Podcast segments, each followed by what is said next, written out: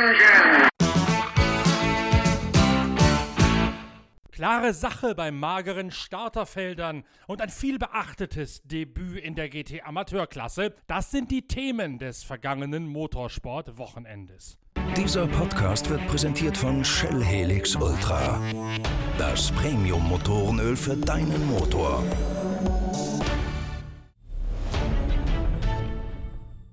Am heutigen Donnerstag endet in Doha in Katar der Auftakt der Marathon-Rallye-Weltmeisterschaft. Die Katar Shoreline Rallye sieht ein Mini-Starterfeld von gerade mal sechs Autos.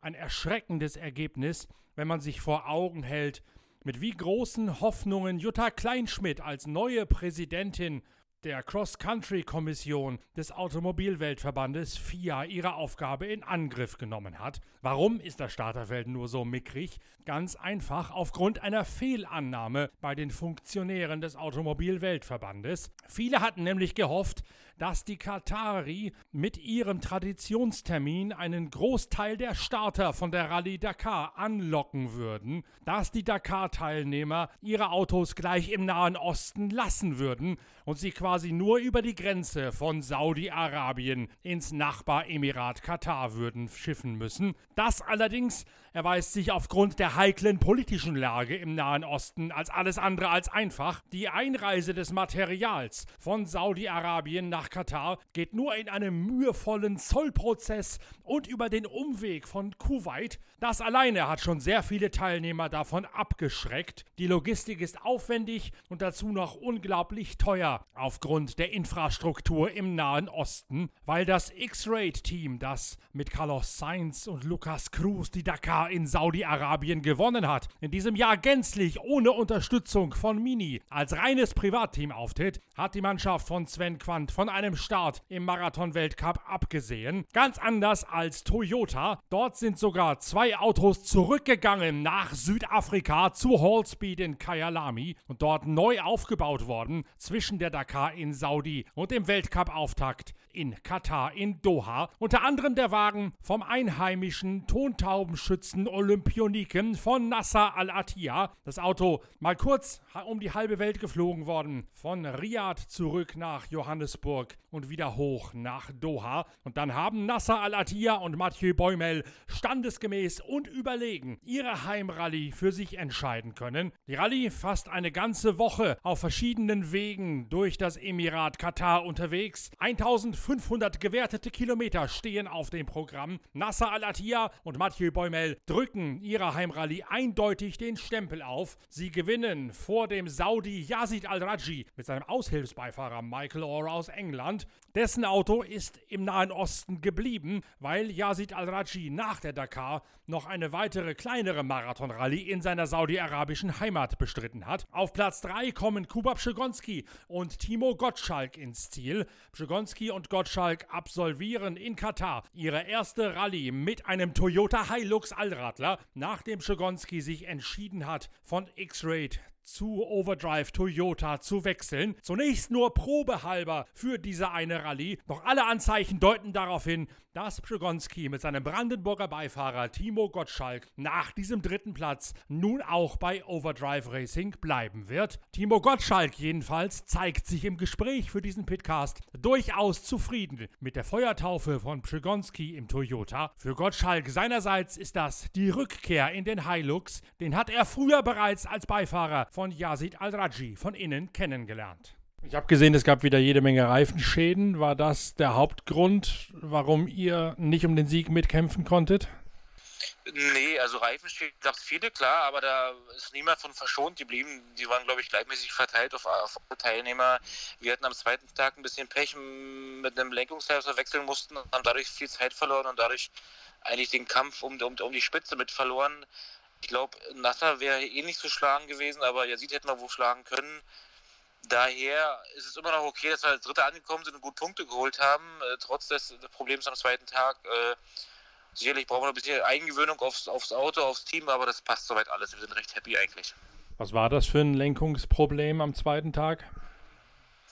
Aber wir sind da über eine Kuppe ein bisschen hart eingeschlagen in so einer, Senke und dann hatte ich eine, eine Querlenker-Spurstange so ein bisschen verbogen und das war so ein bisschen schwierig rauszubekommen. Dadurch haben wir etwas Zeit verloren. Habt ihr auf der Prüfung geschraubt oder seid ihr damit verbogenerweise weitergefahren? Ja, auch, ja, haben auf der Prüfung gewechselt und das hat ein bisschen länger gedauert. Hm. Wie kommt ihr generell mit dem Toyota schon zu Rande? Wir hatten ja einen kleinen Test im Vorfeld und äh, eigentlich ganz gut. Äh, sicherlich, äh, die Autos nehmen sich nicht allzu viel. Man muss sich an, an die andere Motorcharakteristik gewöhnen. Benzin hat diesen Unterschied. Ne? Fahrwerk ist ein bisschen anders abgestimmt, da arbeiten wir noch dran. Es braucht natürlich ein bisschen Zeit, bis man so das Vertrauen ins Auto hat, wie mit einem, was man schon viele Kilometer gefahren ist. Daher ist der Speed noch nicht ganz da, wo er sein soll, aber ich denke, wir sind auf einem sehr guten Weg.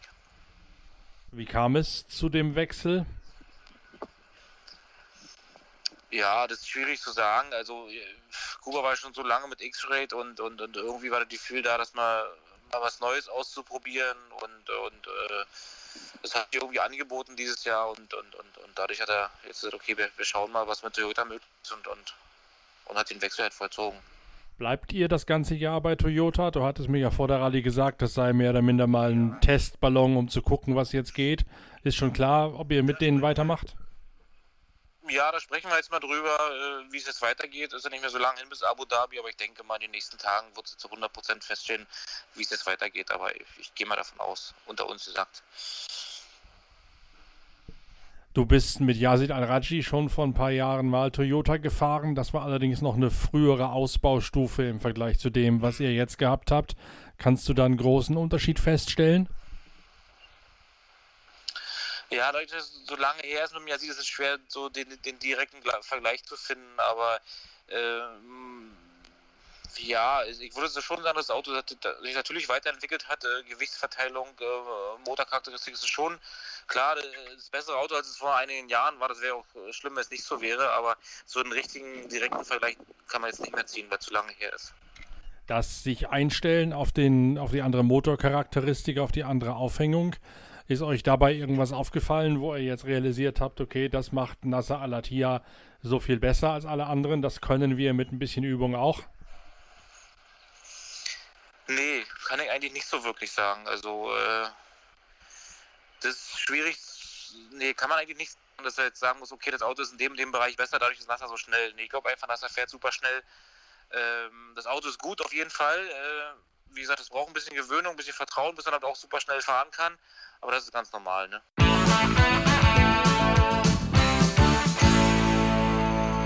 Die Formel 1 absolviert in dieser Woche ihren letzten vorsaisonalen Test in Barcelona. Die Ergebnisse sind eindeutig. Das Mercedes-Team mit Weltmeister Lewis Hamilton und mit Valtteri Bottas wird auch diese Saison dominieren. Die größte Gefahr für die Silberpfeile droht aus dem Lager von Red Bull Racing. Max Verstappen ist dort die Speerspitze, die wohl am ehesten den siebten Weltmeistertitel von Lewis Hamilton wird verhindern können. Wer sich die Longruns und die erzielten Zeiten auf dem Circuit de Catalunya genau anschaut, der erkennt, dass Ferrari jetzt bereits auf der Hinterhand steht und kaum eine Chance hat, das Tempo von Mercedes und von Red Bull Honda mitzugehen. Zumal Honda beim Motor einen riesigen Entwicklungs Entwicklungsschritt gemacht hat und damit jetzt beinahe auf Augenhöhe mit den motorseitig bisher immer überlegenen Schwaben gewesen ist. Mercedes hat mit einer aktiven Vorspureinstellung, die übers Lenkrad bewegt werden kann, einen neuen Technikkniff in die Formel 1 eingeführt. Was das alles heißt und wie die einzelnen Autos technisch zu bewerten sind, damit beschäftigen wir uns in der kommenden Woche in einer weiteren Episode von Pitcast, ihrem Podcast der Zeitschrift Pitwalk. Und in der aktuellen Ausgabe der Zeitschrift Pitwalk, die ab dem morgigen Freitag im Handel ist, da steht ein exklusiver Tracktest, also ein Selbstversuch am Steuer des Mercedes von Lewis Hamilton, des Weltmeister Mercedes aus dem Vorjahr, sodass Sie in der Analyse in der kommenden Woche mit Pitcast und bei der Lektüre der neuen Ausgabe unserer Zeitschrift Pitwalk ein allumfassendes Bild haben vom Kräfteverhältnis der Formel 1 und von allen Hintergründen im Selbstversuch, was Mercedes tatsächlich so stark macht. Angesichts des Corona Coronavirus bereitet sich die Formel 1 auf ein Rumpfprogramm in diesem Jahr vor. Ganz konkret wird in Barcelona momentan die Absage der ersten drei WM-Läufe diskutiert. China ist ja eh schon weg als Ausbruchsland des Coronavirus. Melbourne und auch Bahrain stehen auf der Kippe, sodass möglicherweise der Saisonauftakt erst in Sandford auf dem Programm stehen wird. Das ein durchaus realistisches Szenario, dass die Formel 1 aufgrund der Folgen des Coronavirus ihre ersten drei Rennen komplett absagen muss.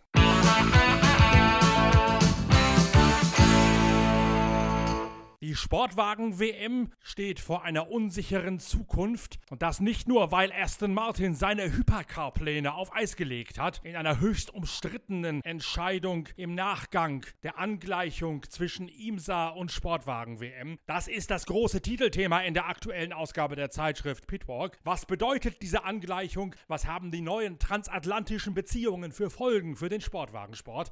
Aston Martin hat für sich entschieden, wir lassen das Ganze jetzt erstmal bleiben und auf sich beruhen. Das allerdings ist keine direkte Folge dieser Konvergenz, wie es so schön heißt, sondern vielmehr eine Konsequenz aus den großen wirtschaftlichen Problemen, die Aston Martin mit sich herumschlägt. Ein Blog auf der Internetseite pitwalk.de liefert da ein paar mehr Einblicke dazu. Das Rennen auf dem Circuit of the Americas stand sportlich unter einem reichlich wertlosen Stern, denn die Regelmacher haben es bei ihrer Anpassung der Handicap-Gewichte und der Energiemengen übertrieben. Die Toyota TS050 sind um bis zu 2,5 Sekunden pro Runde langsamer gemacht worden als sie eigentlich fahren könnten. Und damit hatten die Toyota keine Chance gegen den einzigen anderen LMP1 im Felde, den privaten Orica, der unter Rebellion-Flagge eingesetzt wird. Gustavo Meneses, Bruno Senna und Norman Nato gewinnen ein höchst langweiliges Rennen in der LMP1-Kategorie. Am Ende wird es nochmal ein bisschen spannend. Mit viel Wohlwollen hatte man vielleicht darauf gehofft, dass die Toyota sich einen Boxenstopp sparen können hinten raus und so nochmal rankommen an den Rebellion, der allerdings in einer makellosen Maximumbilanz aus schnellster Rennen Runde Trainingsbestzeit und Sieg am Ende eine klare Überlegenheit an den Tag gelegt hat. Sportlich das Ganze allerdings höchst fragwürdig, denn er zielt ausschließlich aufgrund der Nachbesserungen bei der Einstufung zu Lasten des Toyota TS 050. In der GT Pro Wertung hält sich Aston Martin mit einem klaren Sieg für Marco Sörensen und Niki Thiem schadlos und versucht ein bisschen gut Wetter zu machen nach der berechtigten harschen Kritik, die auf die englische Marke eingeprasselt ist aufgrund des plötzlichen Jürgen Klinsmann-Machens aus der Hypercar-Debatte. Niki Thiem und Marco Sörensen müssen sich allerdings mächtig lang machen, weil Michael Christensen und der sich unwohl fühlende Kevin Estre trotz körperlicher Gebrechen im Porsche mit der Nummer 92 am Ende bis auf 4,2 Sekunden rankommen an den Dane Train im Aston Martin. Porsche zieht alle Register und versucht mit einer strategischen Wagnis, nämlich mit einem Doppelturn auf einem Satz Reifen, am Ende den Aston Martin noch zuzusetzen. Letztlich können Team und Sörensen sich nur ganz knapp ins Ziel retten vor Estre und Christensen. Die Geschichte des Rennens trägt sich in der GT Amateurwertung zu. Dort nämlich kommt Laurenz Hör zu seinem ersten Einsatz. Der schwäbische Wunderknabe des deutschen Sportwagen Langstreckensports ist kurzfristig vom Project One Team, also den Titelverteidigern und Le Mans-Siegern, unter Vertrag genommen worden. Dort hat Dominik Heinemeier Hansson das Handtuch geworfen, sodass Laurenz Hör den Platz als dritter Mann neben Egidio Perfetti und Matteo Cairoli einnimmt. Matteo Cairoli hält das Auto, das er sich mit Perfetti und Hör teilt, im Startturn auf der ersten Position in der GT Amateurwertung. Danach verliert Perfetti im Mittelturn zu viel Zeit. Am Ende langt es nur zu Platz 3 beim Einstand von Lawrence Hör, geschlagen von Charlie Eastwood und Ross Gunn in einem ersten Martin. Dennoch zeigt sich Lawrence Hör von seinem ersten Einsatz, ja, vom Umstieg aus dem LMP3 in den GTE-Wagen sehr zufrieden. Kam es dazu, dass du bei Project One gefahren bist in Texas? Ähm, also alles kam extrem spontan. Also im Prinzip ist alles innerhalb von zwei Wochen nach Erstkontakt abgelaufen. Ähm, am Ende bin ich mit unter durch Mark Schrägstrich Porsche da reingekommen. Ähm, es war im Prinzip die, die, die Frage, einen neuen Silber zu finden bei Project One. Da hat man sich unter anderem an Mark gewendet. Ähm, und Porsche hat ja in den eigenen Reihen keine Silberfahrer. Ähm, und dann wurde ich nahegelegt. Es gab aber mehrere Fahrer, die getestet wurden. Also da gab es wie einen kleinen Shootout bei Project One. Wo war dieser Shootout bei Project One in Lohne, in deren Simulator oder wart ihr irgendwo? Genau. Also im Simulator und natürlich im Gespräch auch. Also da ging es jetzt nicht, nicht nur um Leistung. Sondern um was noch? Sicherlich um menschliches Miteinander oder äh, zum Beispiel, also ich, ich weiß, ein ausschlaggebender Grund war, dass ich ja aus dem LMP3 gewohnt bin, keine Fahrhilfe zu haben. Ähm, das war ein Grund, dass sie mich gewählt haben, weil die anderen Fahrer sind GT3-Fahrer gewesen und ähm, sie rechnen oder sie sind gewohnt, dass es Probleme gibt, ohne ABS dann zu fahren. Mhm. Wie hast du dich dann darauf vorbereiten können? Dein letztes Jahr in einem nicht-LMP, also ein Nicht-Abtriebsauto, liegt ja doch schon ein Weilchen zurück. Ja, ich bin ja 2018 eine GT3R gefahren. Ja. Ähm, klar, ein Jahr her. Ähm, aber ich sage jetzt mal, der, der größte Unterschied jetzt, nachdem ich jetzt gefahren bin, ist so dieser grundsätzliche Fahrstil. Aber ich bin mir ziemlich sicher, dass es am Porsche liegt, dieser Fahrstil und nicht am GTE-Auto. Ähm, ansonsten habe ich tatsächlich keine Möglichkeit gehabt, mich darauf vorzubereiten. Also ich habe natürlich den Marc mal gefragt, du, was ist anders? Ähm, was, was für ein Fahrstil braucht man bei dem Auto, so grundsätzlich? Ähm, aber ansonsten ging nicht mehr. Mein Simulator, den ich zu Hause eigentlich habe, ist aktuell außer Gefecht. Und der Simulator beim Axel Funke bei Project One? Den habe ich, also ja, ich habe natürlich, als es dann klar war, dass es das wird, habe ich den genutzt. Aber für diesen Shootout konnte ich mich jetzt nicht groß vorbereiten. Aber dann fürs Rennen als solches warst du schon in diesem Fast Track Racing Center genau. in Lohne. Genau, ich war einen ganzen Tag dort. Nur für Austin zum, zum Vorbereiten. Das muss dann auch reichen, um die Strecke zu kennen. Ja, am Ende, also am Simulator hast du halt irgendwann immer deine Grenzen, ähm, was, was die Vorbereitung angeht. Ähm, als ich bei, bei Project One im Simulator war, bin ich, bin ich äh, ein Longrun und ein Doppelstint gefahren und zwei Qualifying-Simulationen. Also ich saß dann an dem Tag bei vier Stunden im Simulator oder so. Ähm, und es war dann, da stößt du dann irgendwann an ein Limit, wo du einfach den Simulator dann gut kennst. Ähm, und dann musst du halt auf die echte Rennstrecke gehen. Wie war das Rennwochenende dann? Ähm, ich fand sehr positiv, oder so ging es uns, glaube ich, allen. Ähm, natürlich, also ich habe natürlich angefangen und war erstmal fünf Sekunden zu langsam, so die ersten zwei, drei Runden. Ähm, und nach dem ersten Training haben mir noch zwei Sekunden gefehlt, nach dem zweiten Training noch eine und im letzten Rennstint noch vier Zehntel. Und wie kann das sein, dass du mit fünf Sekunden zu langsam anfängst, obwohl du so intensiv simuliert hast? Also einfach, weil ich in diesem Auto noch nie saß. Ja, ja also du, du fängst halt, also es waren die ersten zwei, drei Runden vielleicht, wo ich so viel zu langsam war. Also du fängst halt mal an, du fährst mal raus, ja, fährst noch keine Kurve Vollgas, obwohl du weißt, dass sie voll geht. Ja, bremst noch 100 Meter zu früh und sowas. Einfach, weil du das, du, du musst erstmal kurz ein Gefühl dafür entwickeln, ähm, wie sich dieses Auto anfühlt. Ähm, und dann kannst du langsam immer weiter angasen. Also ich bin innerhalb von, also ich bin zehn Runden am Stück gefahren im ersten Training. Die erste war fünf Sekunden zu langsam und die letzte waren noch zwei Sekunden. Mhm. Also es ist eben nicht so, wie manche Leute immer erzählen, dass man direkt vom Simulator in ein Auto reinspringt und sofort schnell ist. Nee, nee, aber also ich, ich bin mir sicher, jetzt Sebring zum Beispiel ist ja die nächste Veranstaltung. Ich bin wieder davor in Lohne, ähm, dass ich dann schneller auf Pace bin Einfach weil ich dann, weil ich jetzt das Auto ja schon kenne. Weil du weißt, wie du es übersetzen musst vom Simulator in die Wirklichkeit. Genau, genau. Und auch einfach dieses grundsätzliche Fahrzeuggefühl schon mal da ist. Ja, ein Auto fühlt sich einfach anders an wie ein Simulator und jedes Auto fühlt sich anders an. Ähm, Gerade natürlich Prototyp zu, zu GT. Ähm, und da muss er erstmal kurz ein Gefühl für kriegen. Der Simulator hat mir geholfen, mal die Strecke und so Basissachen schon mal zu sortieren. Ähm, Aber im, im echten Rennauto passieren einfach gigantisch viele Sachen gleichzeitig. Ja. Und ähm, das musste ich dann natürlich erstmal so alles ein bisschen sortieren. Ähm, aber ich bin mir sicher, dass es in Sebring schneller gehen wird. Du sagst schon, Sebring ist das nächste. Das heißt, ihr werdet jetzt die Saison inklusive Le Mans auch zu Ende bestreiten zusammen? Richtig, richtig. Ist das dein einziges Programm oder fährst du nebenbei noch die LMP3, den, den Michelin Cup, wenn es wieder losgeht? Ähm, ich werde gemeinsam mit DKR ELMS LMP3 okay. fahren. Ist der aktuelle Stand. Das heißt, der Plan, da in die ELMS aufzusteigen, ist auch mittlerweile aufgegangen, seit wir zuletzt gesprochen haben. Genau. Also der Vertrag ist noch nicht unterschrieben, aber es ist soweit alles geplant, alles, ähm, alles in Ordnung.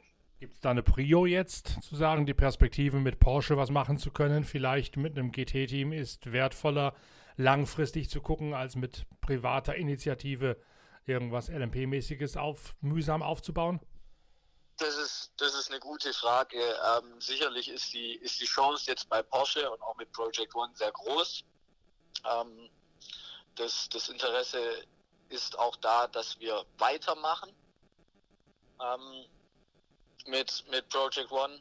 Ähm, am Ende muss man, glaube ich, dem noch ein bisschen Zeit geben, aber ich werde jetzt natürlich schon ähm, viel Zeit und Mühen investieren, aber weil ich es auch muss, einfach um die Lücke zu schließen. Im LMP3 habe ich keine Lücke. Ähm, da bin ich jetzt ein ziemlich etablierter Fahrer, würde ich behaupten. Ähm, und äh, da testen wir jetzt, aber ansonsten hält sich das halbwegs in Grenzen, äh, was, was, was da noch an, an Mühen zu investieren ist. Ähm, aber sicherlich ist die, ist die Chance da, dass aus der Nummer mit Porsche etwas, etwas Gutes wird.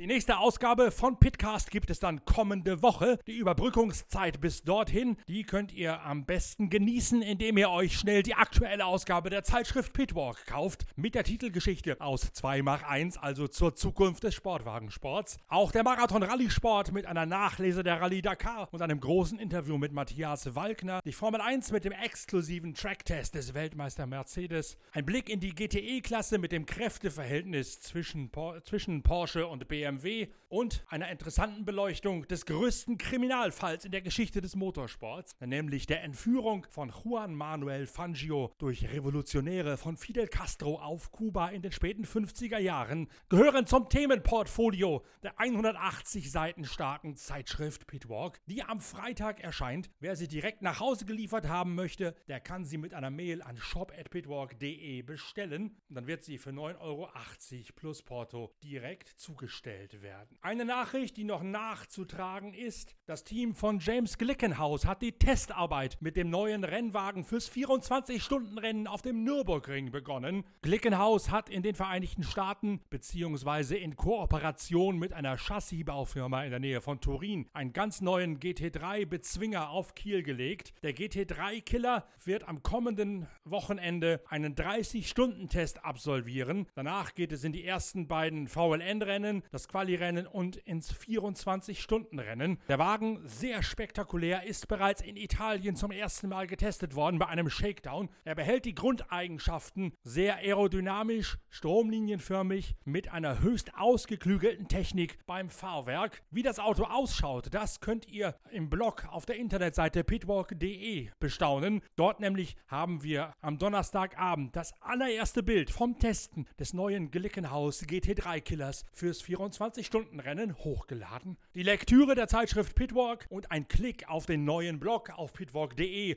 lohnt sich also auf jeden Fall. Dann seid ihr auf dem neuesten Stand in Sachen Motorsport und könnt euch sowohl zum Thema Langstrecke als auch zum Thema Marathon und zum Thema Formel 1 und Historie mit allem Wissenswerten eindecken und gleichzeitig damit prahlen, dass ihr den neuen Glickenhaus schon als erste gesehen habt. Wir hören uns nächste Woche wieder mit der nächsten Ausgabe des Pitcast, also dem Podcast eurer Zeitschrift Speed Walk. Bis dahin, tschüss, danke fürs Reinhören, euer Norbert Ockenger.